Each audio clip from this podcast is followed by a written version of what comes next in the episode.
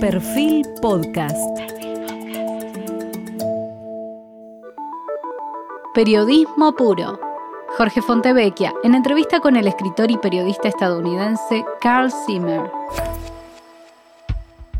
Hoy estamos con quien es el principal escritor sobre temas científicos del mundo.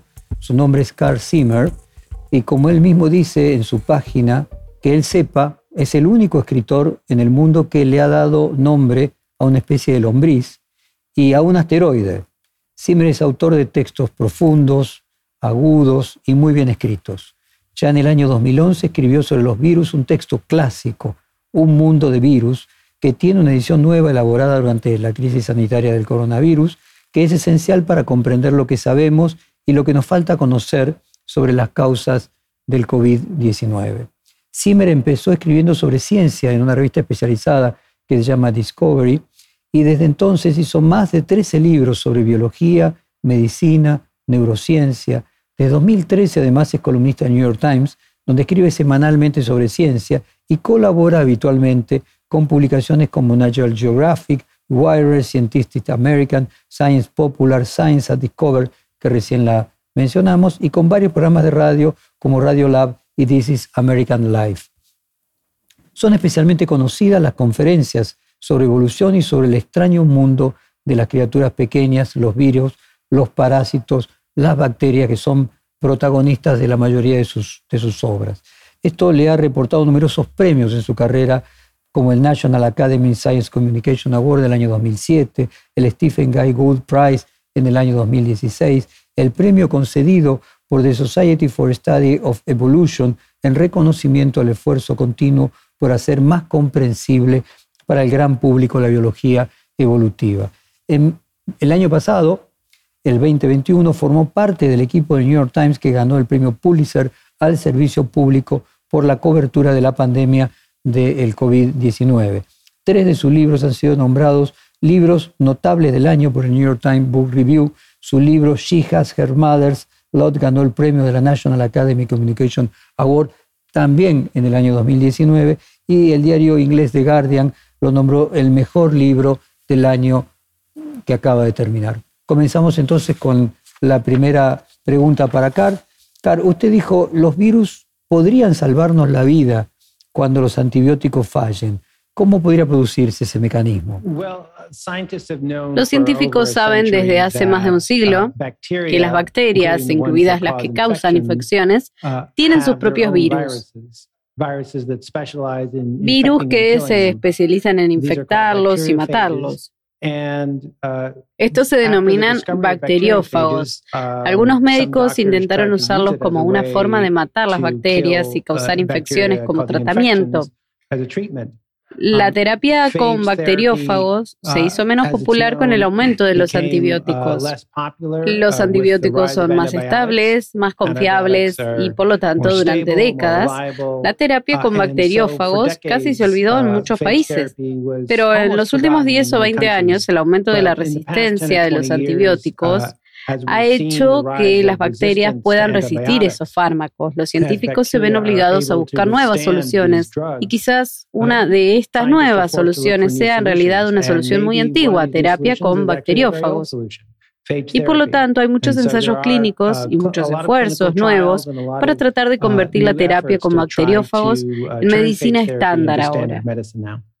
Uno de los escritores claves de la generación Beat de los Estados Unidos, William Burroughs, dijo que la palabra es un virus. ¿Existe alguna analogía posible entre palabras y virus? Las palabras también podrían ser contagiosas y al revés, los virus expresan algo. Well, you know, I think it's a it's a powerful analogy, but I, I think it's important to just keep it as an analogy. Um, creo que es una analogía poderosa, pero creo que es importante uh, mantenerlo como una analogía. Cuando hablamos de que las cosas son virales, lo que estamos pensando es en la forma en que un uh, virus puede propagarse muy rápidamente de una persona a dos personas uh, y así sucesivamente. not very long ago was just Hay todo un mundo de estudios sobre lo que hace que las ideas sean virales. ¿Qué tan probable es que otras um, personas tomen uh, prestadas una idea de otra persona? ¿Qué tipo de crecimiento explosivo puedes tener? ¿Por qué se difunden um, algunas ideas? ¿Desaparecen algunos? Definitivamente es una poderosa analogía. Pero los virus son más que eso. El um, hecho es que hay virus que no son virales en realidad, son virus que van a una célula huésped e insertan sus genes en el ADN del huésped y luego desaparecen durante mucho tiempo. Uh, y solo más tarde podrían aparecer y formar nuevos virus, por lo que los virus pueden ser muy pocos virales, a veces um, pueden estar muy callados.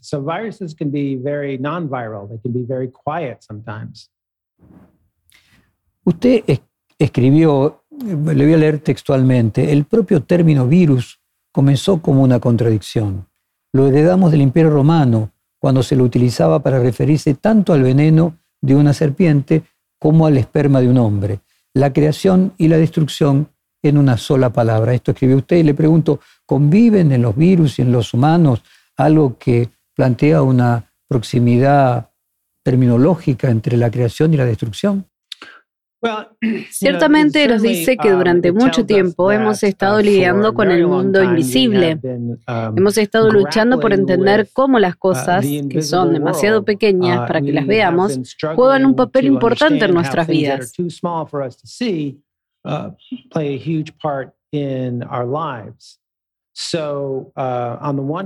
Aristóteles escribió muy um, elocuentemente sobre cómo es que los animales se reproducen, pero realmente no tenía mucha comprensión de cómo, los detalles de lo que estaba sucediendo.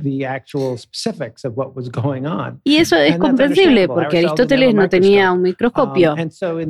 Luego, cuando se inventaron los primeros microscopios, la gente comenzó a descubrir el esperma. Y al principio no sabían qué era. Es algo que nadaba bajo el microscopio. Así que se pensó, tal uh, vez era solo algún tipo de patógeno, cuando en realidad son las células um, sexuales de los hombres. Here you had an even more, even smaller thing. I mean, viruses are incredibly small. Los virus son aún más pequeños. Uh, um, Nadie vio un virus hasta la década de 1930. Ha pasado menos de un siglo desde que alguien vio un virus. De hecho, se descubrieron de um, manera muy indirecta al uh, tomar hojas de tabaco que estaban enfermas.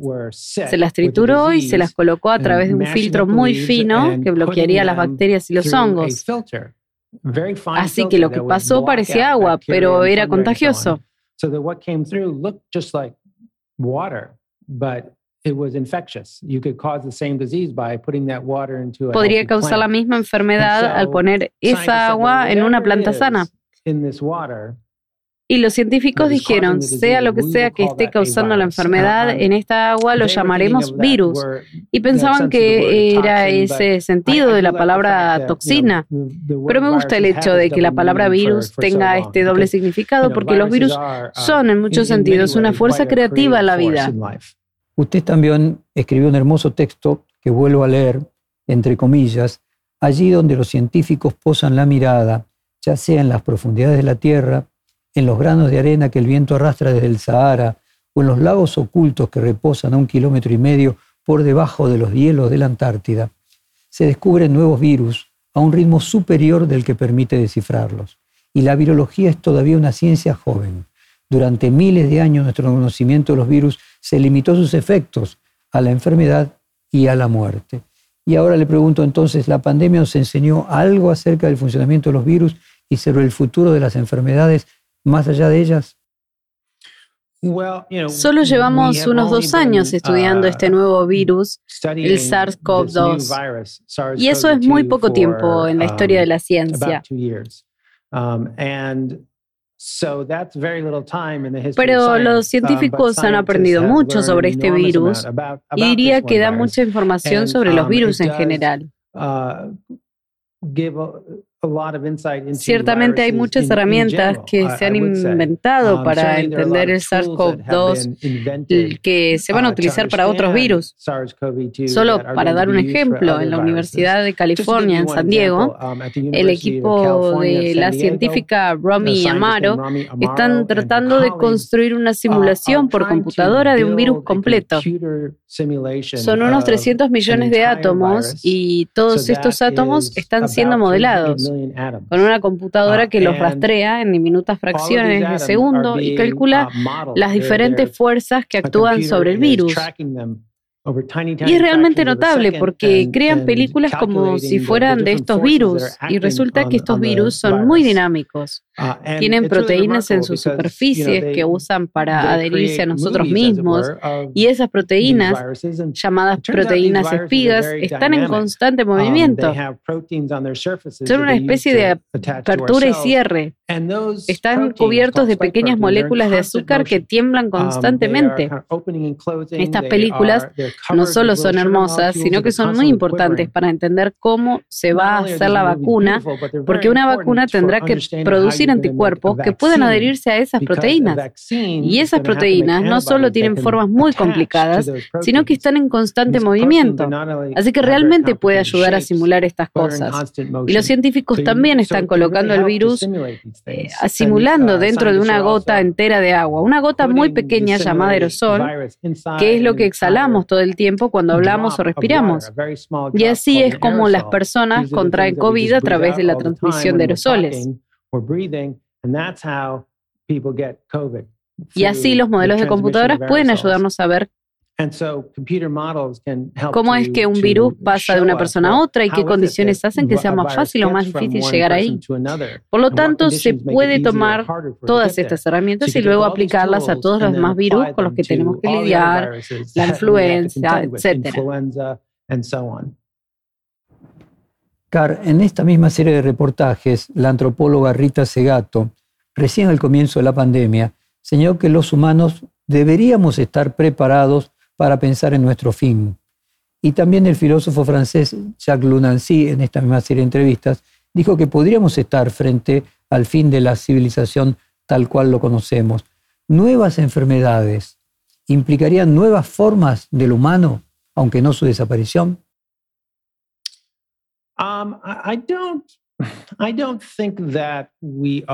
No creo que vayamos a enfrentar este tipo de uh, resultado extremo de los virus. No tenemos registro en la historia de un brote viral que conduzca a este nivel de aniquilación. Um, es fácil pensar así cuando nuestro mundo está tan estresado por el COVID, um, pero nuestra especie como especie va a continuar.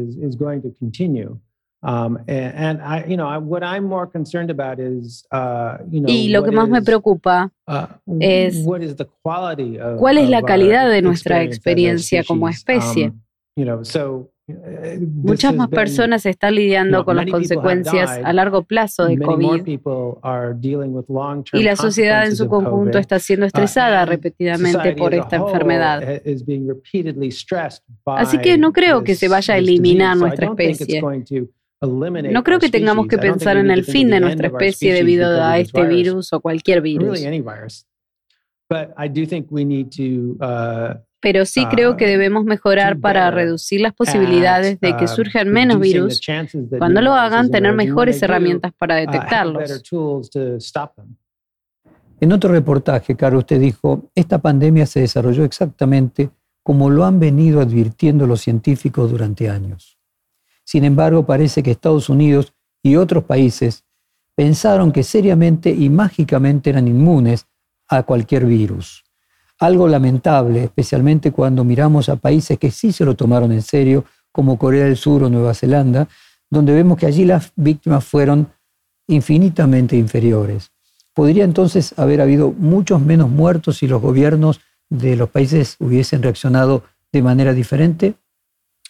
Oh, yes. I mean, there's no question that um, there were many unnecessary deaths No hay duda de que hubo muchas muertes innecesarias y me temo que seguirán produciéndose más muertes uh, innecesarias. Hay cosas que uh, se pueden hacer, muchas de las cuales no se hicieron inicialmente.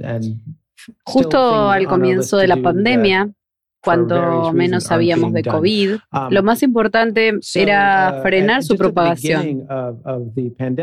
Ahora tenemos antivirales, tenemos um, otros tratamientos que están salvando muchas uh, vidas. Pero al principio no teníamos nada. Así que una de las maneras más importantes de controlar la uh, enfermedad era testear.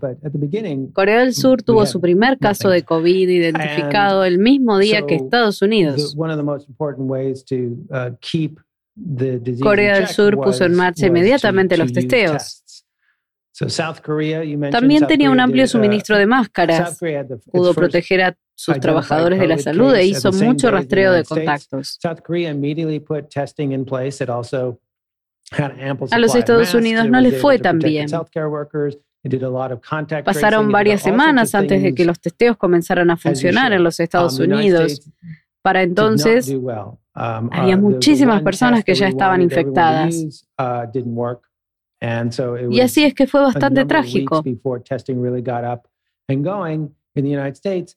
Siempre es un buen día para tratar de arreglar tus errores y tratar de no cometer errores en el futuro. Uh, Por lo tanto, hay muchas um, cosas que podemos hacer ahora para prevenir muertes futuras. En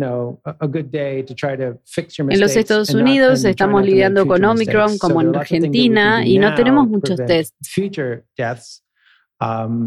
Somos un país muy rico, pero no tenemos la cantidad de tests que requiere nuestra población.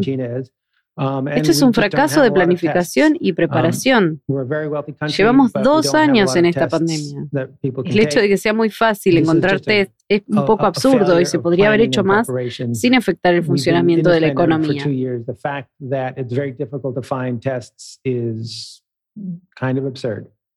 ¿Y se podría haber hecho eso sin afectar la economía en el caso de los países menos desarrollados con una menor posibilidad de parar sus economías? So, it, it, it, you know, public health is, is a huge challenge because La salud pública es un gran desafío. Porque estás tratando de sopesar muchas compensaciones diferentes.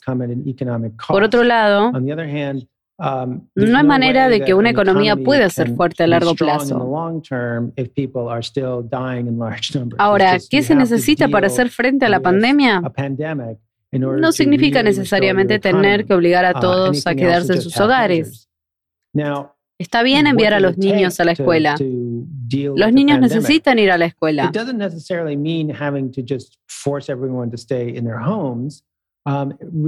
Sin embargo, no se puede no hacer nada más que enviarlos a la escuela en medio de una pandemia. Por lo que las escuelas necesitan algunas herramientas clave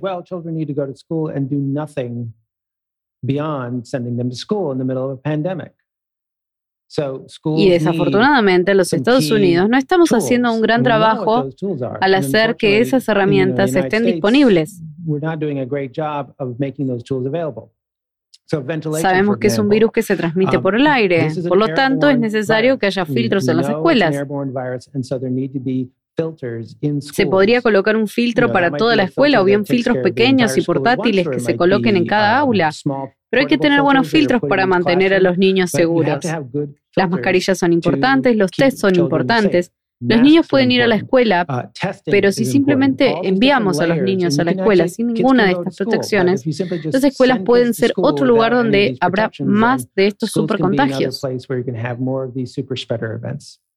También en, en un reportaje de esta serie en la que usted está hoy, el filósofo español Fernando Sabater señaló que esta era realmente la primera, a su juicio, pandemia que sucedió realmente en todo el mundo eh, y que nos enteramos además en, tiempo real. Pero ¿cuánto incide la globalización en el proceso de contagio? Y esta si realmente fue la primera eh, pandemia globalizada o podríamos considerar también la llamada gripe española una epidemia global? Well, it's it's interesting actually that um, En realidad es interesante que los brotes se hayan globalizado bastante durante mucho tiempo. Solíamos decir, ahora que tenemos aviones existe la uh, oportunidad de que las enfermedades se propaguen rápidamente. Um, en 1918 uh, tuvimos una uh, pandemia de influenza sin aviones. Uh, en este caso, teníamos barcos que transportaban particularmente soldados al um, final de la Primera Guerra Mundial y que ayudaban a propagar el virus de la influenza. Uh, Ahora se están haciendo estudios sobre restos humanos antiguos. Puedes tomar el cráneo de alguien que murió hace uh, tres um, o cuatro mil años y puedes extraer ADN de él. No solo el ADN de esa persona en sí, sino también parte del ADN de los patógenos que podría haber uh, tenido.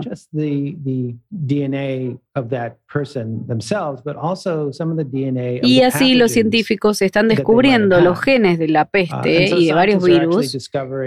Y um, se puede ver los mismos patógenos con los mismos uh, genes en muy amplios rangos de Europa y Asia genes um, across very wide ranges of Europe and Asia, for example. Lo que en realidad sugiere que es posible que incluso en la edad del bronce, que tuviéramos una enfermedad más globalizada de lo que pensábamos.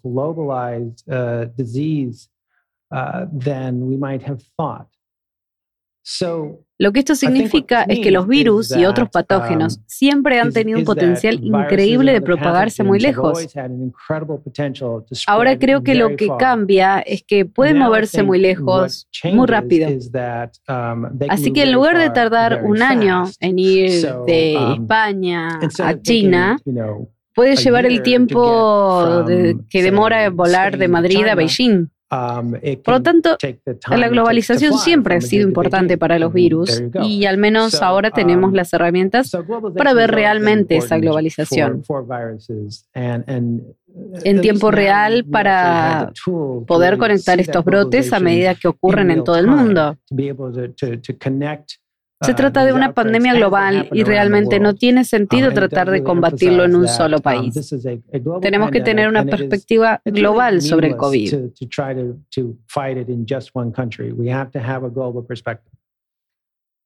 Car, ¿existe algún vínculo entre la desprotección del medio ambiente y el nacimiento de este tipo de enfermedades y esta en particular? Y son, o fue en este caso, el mercado de Wuhan la causa de la enfermedad?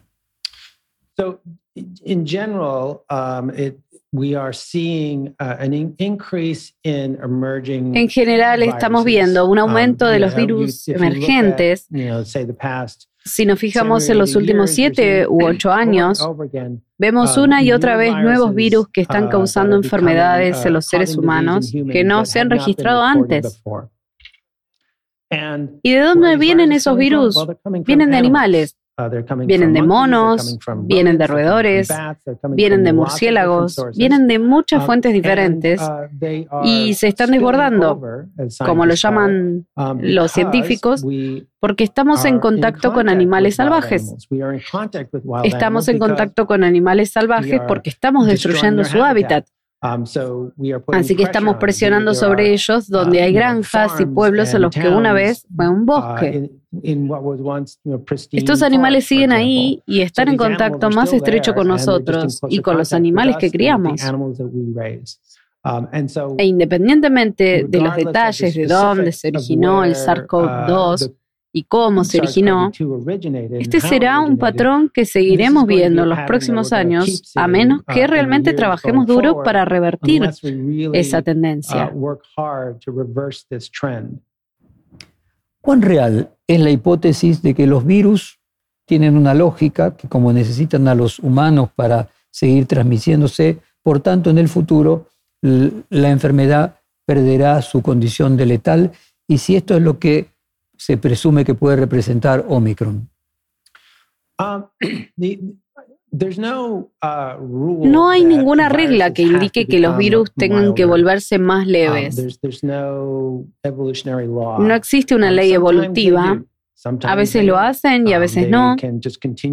Pueden seguir siendo tan virulentos como antes.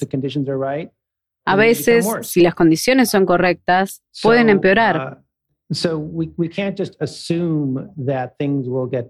Por lo tanto, no podemos asumir que las cosas uh, mejorarán con COVID.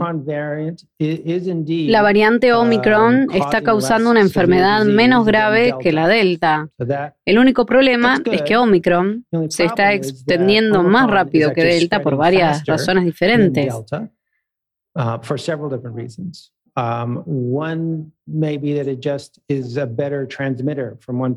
Una puede ser que simplemente es un mejor uh, transmisor de una persona a otra. Uh, Omicron puede infectar a las personas vacunadas o a las personas que tienen inmunidad por infecciones anteriores mucho mejor que Delta. Um, por lo tanto, Incluso si es menos grave um, en promedio, si tiene más casos, significa que tendrá más personas en el hospital.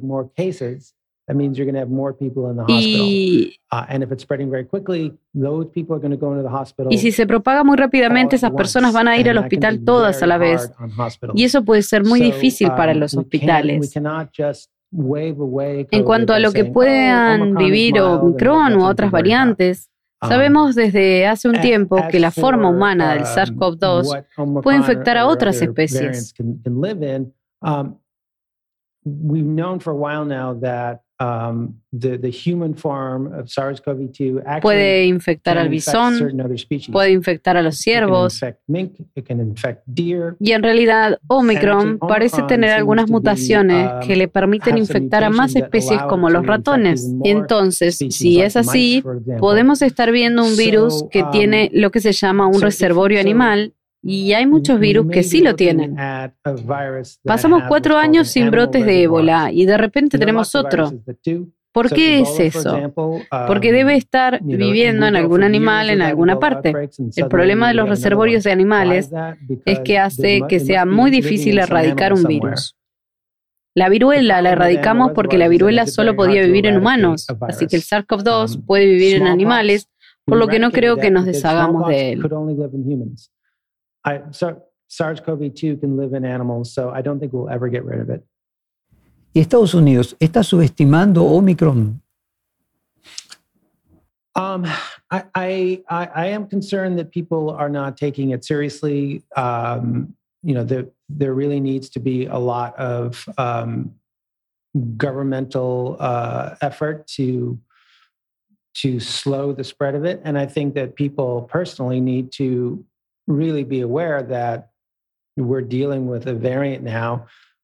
se necesita hacer un gran esfuerzo uh, gubernamental para frenar su uh, propagación. Um, y creo que las personas deben ser conscientes de que estamos lidiando con una variante que está causando un número récord de infecciones.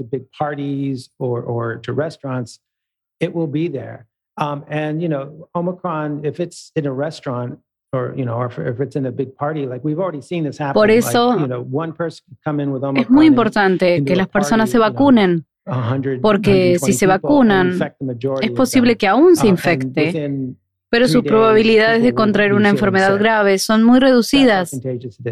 Um, uh, it's really important that people get vaccinated because um, if you're vaccinated, you know, you may still get infected, but Estás muy bien protegido, especialmente si te dan el refuerzo. Las personas no vacunadas um, se enfrentan a una enfermedad muy común y generalizada que tiene un riesgo mucho mayor de hospitalización um, grave.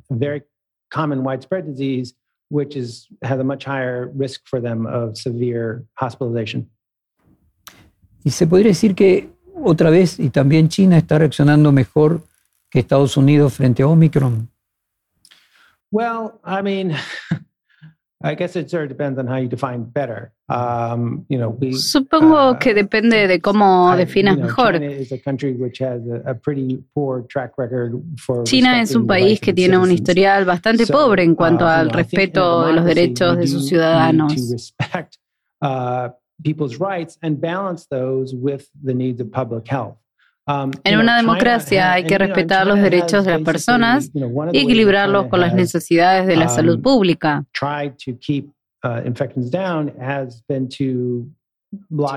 China básicamente ha intentado mantener bajas las infecciones a través del uh, bloqueo de sus fronteras.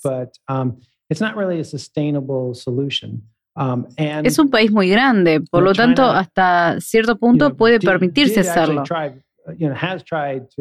Pero en realidad no es una solución sostenible. Um, China ha intentado vacunar a sus ciudadanos a gran escala. Lo ha hecho bastante uh, bien. Desafortunadamente, la protección de las vacunas que han estado um, usando no dura tanto y son especialmente débiles contra Omicron.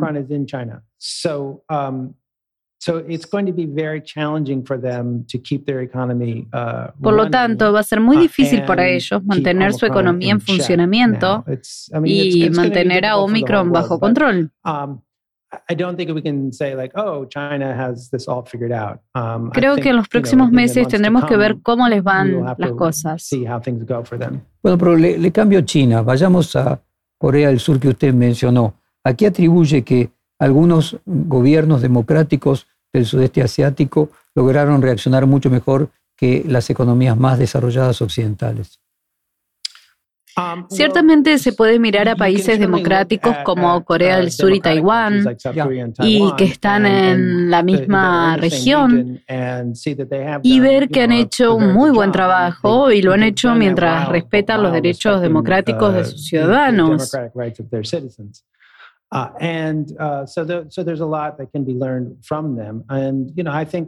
Por lo tanto, hay mucho que se puede um, aprender de ellos.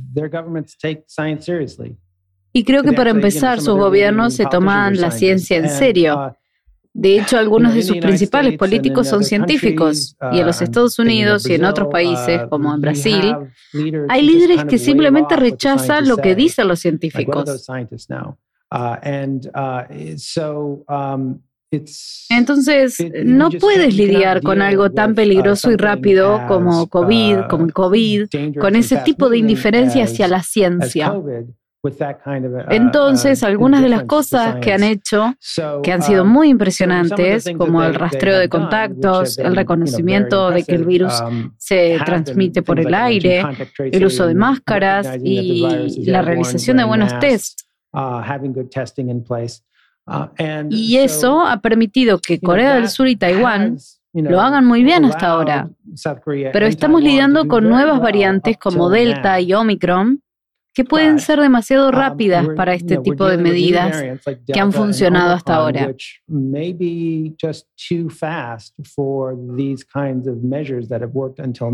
Y en países uh, como Estados Unidos y Corea del uh, Sur han tardado en um, vacunar a su población.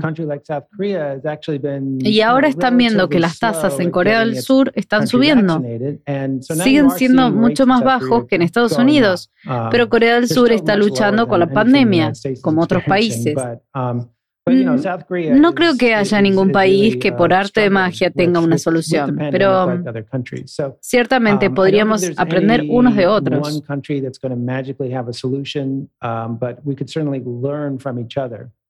Bueno, y en vista de los resultados, ¿se puede decir que la ciencia médica, que la industria eh, farmacéutica desatendieron la virología antes de la crisis sanitaria de estos últimos dos años?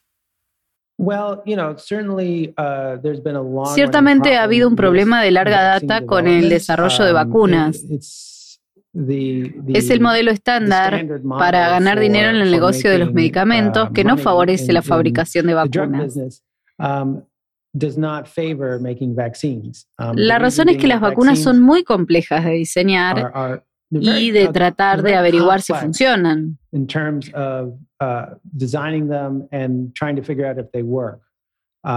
Si quieres hacer un medicamento para la hinchazón o reducir el colesterol, es bastante sencillo.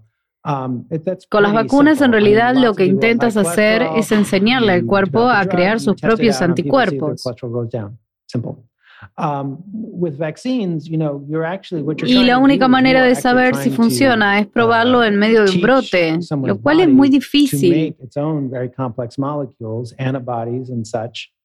Uh, um, Por lo tanto, diría yo que el mundo de las vacunas ha sido descuidado y se ha debatido mucho sobre um, cómo mejorar las cosas. Cómo um, acelerar el desarrollo de vacunas y cómo administrar más dosis a más personas. Creo que la primera parte es que hemos aprendido mucho del COVID.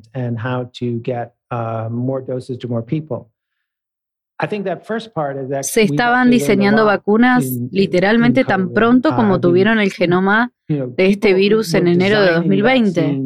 Um, en unos pocos meses los ensayos clínicos habían comenzado. Uh, Después de eso quedó claro que algunas de estas vacunas funcionaron muy bien. Um, eso es batir récords. Nada de eso ha sucedido en la historia de las vacunas y pasará a um, ser un hito de la historia de la ciencia en el que realmente nos hemos quedado um, cortos en la distribución. No ha habido un liderazgo central realmente fuerte en el intento de llevar estas vacunas tan efectivas a todos para que haya una enorme brecha entre los um, países ricos y los países pobres en uh, términos de cobertura de vacunas. Eso es injusto. Y no solo es injusto, sino que es malo para la salud pública, porque si sabes que la mitad del mundo está vacunado y la otra mitad no, el virus seguirá circulando en el grupo no vacunado y estará mutando. Y puede haber una nueva variante que escape por completo a los anticuerpos que tiene la mitad del mundo vacunada. Por lo tanto, lamentablemente todavía no hemos resuelto este problema. Aunque se puede resolver, simplemente se necesita voluntad política. Usted escribió, desde el lanzamiento de la primera edición de un planeta de virus en el año 2011, los virus no han dejado de sorprendernos. Me interesaría que usted comparta con nuestra audiencia cómo evolucionó el conocimiento de los virus en estos últimos 10 años y qué es lo que sabemos hoy y que no sabíamos hace 10 y hace 20 años sobre los virus. Um, ha habido una um, gran cantidad de lo que hemos estado aprendiendo los últimos 20 años sobre los virus.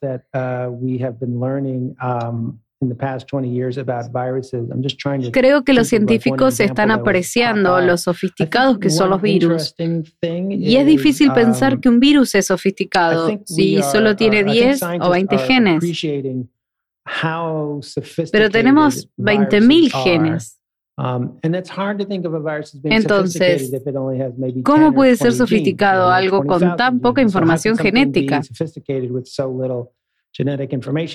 Pero el hecho es que uh, cada pedacito de esos genes codifica algo que um, ayuda a que los virus se repliquen. Uh, y entonces, cuando el virus corona entra en una célula, en realidad se las arregla para apoderarse completamente de la célula. En términos de que la célula produzca sus propias um, proteínas, todo se detiene. Y en cambio, la célula comienza a producir las proteínas y los genes para los nuevos virus. Así que es que está ahí. Hacerse uh, cargo de una célula es como hacerse cargo de una fábrica grande, um, muy grande. Es un proceso muy complicado y estos virus lo hacen todo el tiempo. No solo eso, sino que tenemos muchas defensas en su uh, lugar. Por ejemplo, si un virus entra en una célula, um, las células tienen alarmas, uh, pueden reconocer cuándo los virus los están um, infectando. y de hecho pueden enviar señales a las células inmunitarias de su vecindario que luego pueden entrar y atacar y eliminar esta infección. Uh, Así que los virus han desarrollado formas de desactivar esas alarmas. Por lo que es como si un ladrón entrara a una casa y apagara las alarmas que de otro modo atraerían a la policía. Los virus pueden uh, hacerlo, lo hacen todo el tiempo. Así que creo que esa es una de las formas en que en los últimos 20 um, años hemos llegado a apreciar la verdadera complejidad y sofisticación de los virus y la carga.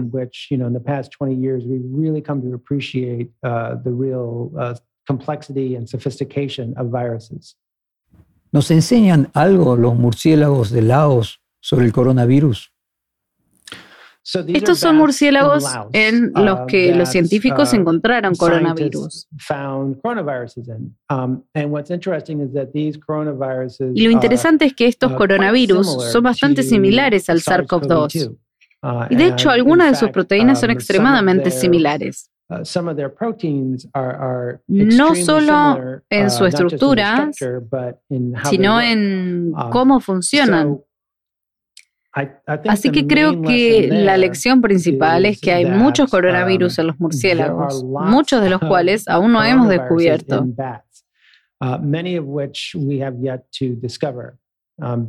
Los murciélagos tienen miles y miles de coronavirus conocidos y probablemente haya miles y miles más que los científicos aún no hayan encontrado.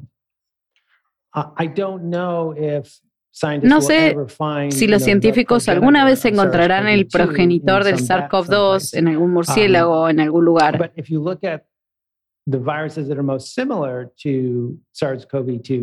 Pero si nos fijamos en los virus más parecidos al SARS-CoV-2, se encuentran en lugares como Laos y Camboya, en el sur uh, de China. Um, Así que puede que se haya uh, originado allí y se haya metido en algún um, animal salvaje como un perro mapache.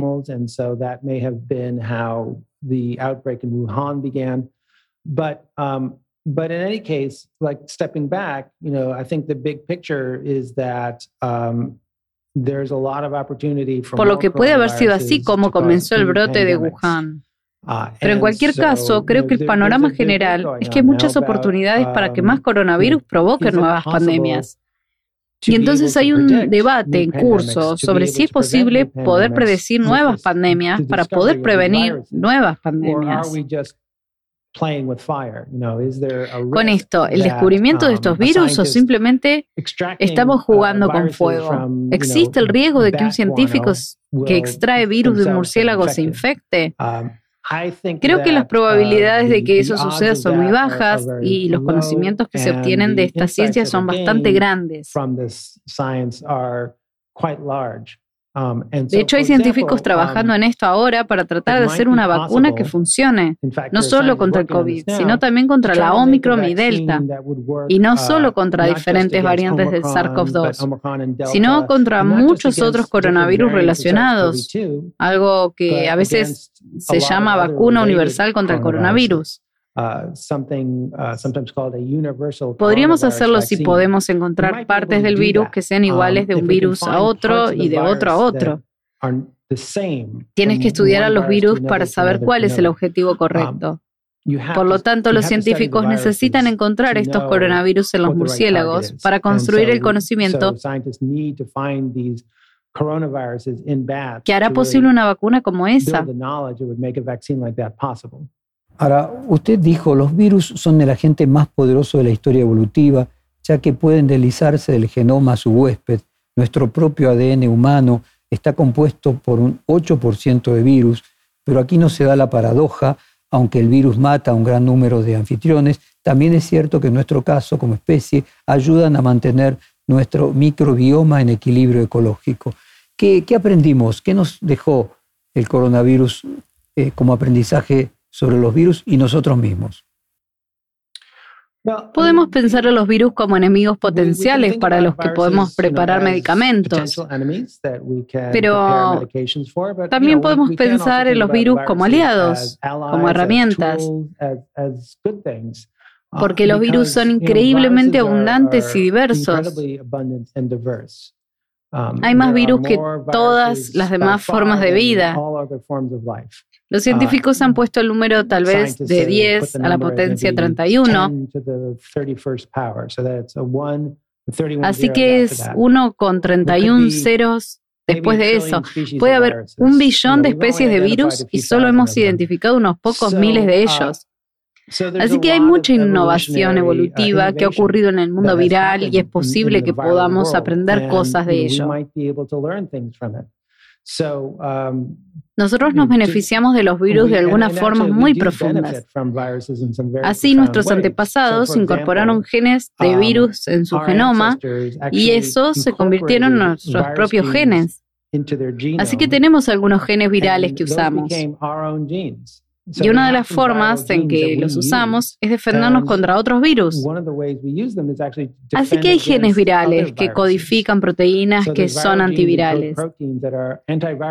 En otras palabras, ellos fabrican las proteínas y ellos luchan contra otros virus. Um, Así que podría haber todo tipo de medicamentos que podríamos aprender a hacer basándonos en la inspiración de los virus. Hay nanotecnología que probablemente podamos uh, crear si entendemos mejor los virus. Por lo que creo que descubrir um, cosas nuevas sobre los virus no solo es fascinante, sino que podría um, ser muy beneficioso. En un reportaje previo, usted dijo que mientras el mundo lidia con el COVID-19, la gripe no recibe la merecida atención estos días. Pero su impacto global es asombroso. Entre 3 y 5 millones de casos de enfermedad grave cada año y hasta 650.000 muertes. Cada pocas décadas, una nueva cepa de una infección se propaga de los animales y da lugar a una pandemia. ¿Y qué lecciones nos brinda entonces los aportes de la tecnología médica y farmacéutica aplicados al, al COVID que puedan ser utilizados en la gripe y en la influenza? So, you know, influenza um, is actually what la influenza es en realidad lo que más asustó a muchos expertos en virus en términos de lo que sería la um, próxima pandemia, uh, porque hay cepas de virus de influenza que circulan entre las personas todos los años, pero también hay muchos otros que están en las aves y luego hay brotes de gripe aviar. Estos virus se transmiten de aves a los uh, humanos y luego hay un nuevo tipo de influenza. Y la preocupación es que puede haber una nueva gripe a la que no tengamos inmunidad y que puede propagarse muy rápidamente. Um, y eso podría causar algo mucho peor uh, que lo que produjo el COVID-19. ¿Se podría decir que en el futuro el COVID podría convertirse en una suerte de gripe? Well, um, I mean, they're, they're biologically speaking, they're, they're very different viruses, but they Biológicamente hablando, son virus muy uh, diferentes. the, the airway, the respiratory viruses. Um, it's possible that maybe De hecho, es posible que veamos a Omicron llevar al COVID a ser más una gripe estacional.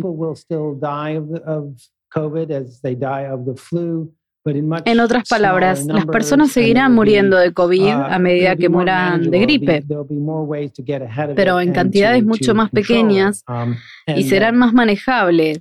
Habrá más formas de adelantarse y de controlarlo. Y eso para la mayoría de la um, gente solo significa tener que pasar unos días en um, cama. Uh, Así podría ser cómo evoluciona el COVID en los um, próximos años.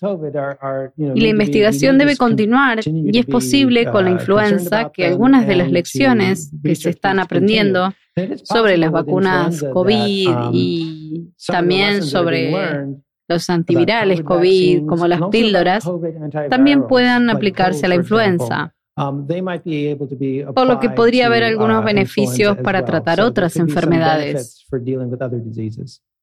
Sobre la vacuna de la gripe, usted escribió, dos empresas modernas, la compañía de biotecnología de Massachusetts, que produjo una de las vacunas de ARNM autorizadas por el COVID, para el COVID-19, y Sanofi, un fabricante de estos productos francés, comenzarán este verano boreal los ensayos de las vacunas antigripales con ARNM. Pfizer y BioNTech, las empresas que produjeron la otra vacuna de esta plataforma, iniciaron su próximo ensayo el mes pasado y Secerius, un productor de vacunas con sede en Inglaterra, tiene previsto probar otro producto a principios de este año. ¿Qué otras aplicaciones podrían darse a la tecnología del ARNM en otro tipo de vacunas? Yeah, so our so COVID-19 was really the first opportunity that this new way of making a vaccine with mRNA. El COVID-19 uh, fue la primera oportunidad de que esta nueva tecnología de las vacunas uh, pudiera probarse realmente a gran escala. Uh, but um, now is its moment, um, and uh, it, it Los científicos han estado trabajando en ello durante más de una década, pero ahora es su momento y lo han hecho bastante bien.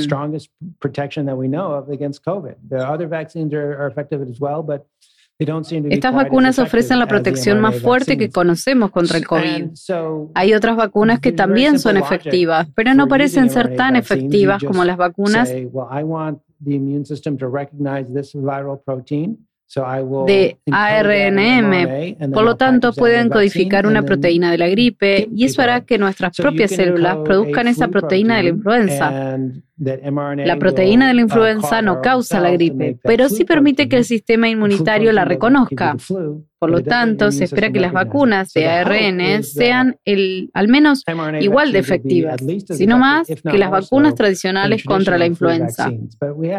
Pero tenemos que esperar y ver tenemos que esperar y ver si nos permite hacer mejores vacunas contra la influenza, porque realmente necesitamos mejorar las vacunas um, contra la influenza. Las que tenemos no son muy buenas. ¿Qué nivel de verosimilitud tiene la hipótesis distópica que afirma que finalmente el coronavirus puede no mutar sino peor, transformarse en otro virus que provoque una enfermedad nueva y aún más letal? Um, well, um, it, you know, it, certainly the, the basic principles of evolution uh, tell us that um, it is Los principios básicos de la evolución nos dicen que es posible que un virus se vuelva más virulento en lugar de um, menos virulento. Es fácil imaginar guiones de películas distópicas, pero no veo mucha uh, evidencia de que eso haya um, sucedido con los virus existentes. Así que no creo que sea probable, um, pero eso no debería hacer que descartemos um, lo que estamos enfrentando ahora. So I don't think that's likely, but I don't mean to, dis, uh, but that shouldn't make us dismiss what we're dealing with now. Le pido ahora para Legos, para nuestra audiencia, que usted comparta eh, la explicación más fácil que se pueda hacer de las diferencias y las similitudes entre los virus y otros seres microscópicos como las bacterias y como los parásitos. Well, um, basically you can sort of split the living world Básicamente, Puedes dividir el mundo de los vivos por, por, un lado la vida basada en células, y eso nos incluye a nosotros. Nuestros cuerpos están formados por unos 30 um, billones de células, y eso incluye bacterias, que son células individuales. Ah, en otras palabras, tienen un gran contenedor lleno de genes y proteínas y están sucediendo muchas cosas allí. Los virus no son células. Todo lo que tienen, todo lo que se basan, son básicamente cáscaras de proteínas con algunos genes. Y por lo um, tanto, no tienen metabolismo. No crecen por sí solas. Um, no comen. Son solo un vehículo para llevar genes virales a esas células. Esa es la diferencia. Claro, usted se quejó, dijo, las noticias faltas socavan constantemente la noción de lo que uno está leyendo en realidad. Y la pregunta es, ¿qué aporte puede hacer la ciencia, la investigación eh, y el periodismo a corregir lo que producen las fake news?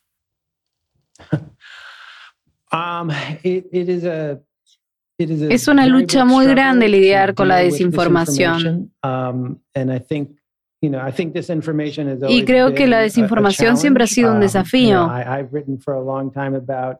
Um, He escrito uh, durante mucho tiempo sobre la evolución. El creacionismo es muy fuerte en los Estados Unidos. Así que sé desde hace años sobre cómo puede ser la desinformación, pero ahora es um, más intenso. Um, creo que debido a las redes sociales, creo que porque la gente um, prefiere alimentarse de cosas malas, creo que los periodistas tenemos que seguir escribiendo sobre lo que es real.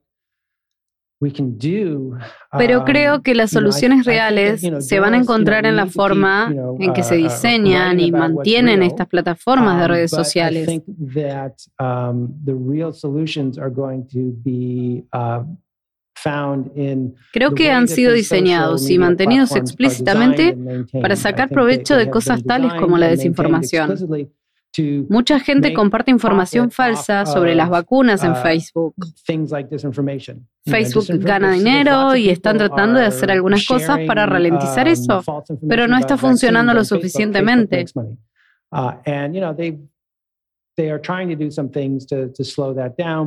Creo que eso va a suceder si um, vamos a resolver estos problemas con la incomprensión de la ciencia y la ciencia de la gente sobre COVID en particular. Ahí va a ser donde tendrán que estar las soluciones. ¿Qué genera más fake news? ¿El coronavirus y las vacunas o el cambio climático? That's interesting. I, I, would be curious. I would guess vaccines just because it's. Um, Supongo que las vacunas, porque es una parte tan um, importante de nuestras um, vidas. La pandemia ha dado un vuelco a todas nuestras vidas, por lo tanto, hay una inmediatez en uh, relación con el tema de las vacunas y demás. Mientras que con el cambio climático um, ha habido mucha desinformación, pero se siente muy lejos, muy abstracto. Creo que ha um, habido una menor intensidad con eso pero no ha sido menos destructivo. Um, Hemos perdido años en los que podríamos haber estado actuando para reducir las emisiones de carbono uh, y ahora tenemos menos tiempo para hacer más, para revertir los aspectos más dañinos del cambio climático. Uh, eh, última pregunta, Car. A los argentinos nos sorprende mucho que los Estados Unidos tenga menos del 60% de la población vacunada, cuando en la Argentina eh, tenemos en las provincias con menos recursos 70% de la población vacunada y en las demás recursos más de 80% de la población vacunada. ¿Qué es lo que produce que un país como Estados Unidos no tenga el nivel de vacunación? ¿Y qué pasa con los norteamericanos? Si hay alguna diferencia entre, por ejemplo, los latinos o los argentinos respecto de hacerle caso a los doctores o no. Me encantaría escuchar de un antropólogo médico uh, sobre el papel de las vacunas en la um, cultura de Argentina. Um, Así que no intentaría adivinar por qué las tasas de Argentina son tan altas como lo son. Creo que es algo um, bueno. Creo que a muchas personas les va a salvar la vida. En los Estados um, Unidos tenemos un problema grave con las vacunas. Y con Omicron, todos deberían recibir un um, refuerzo. Somos un país que ha comprado muchas vacunas y la ironía es que a pesar de que tenemos todas esas vacunas, muchas personas no las um, usan. Cuando con Omicron es muy importante. Hay muchas razones diferentes. Uh, Una es que nuestro sistema de atención uh, médica no funciona, uh, por lo que a veces es difícil para las personas vacunarse o obtener la información que necesitan saber sobre la um, vacunación. Y ahí um, hay algunas personas que simplemente lo ven con gran desconfianza debido a varias razones ideológicas. Um, Um, ha sido revelador saber que Estados Unidos está tan um, rezagado por detrás de tantos países como Argentina, entre otros. Carl Zimmer, muchísimas gracias por esta hora de didáctica e información sobre el COVID-19. Tenga usted buenas noches. Perfil Podcast.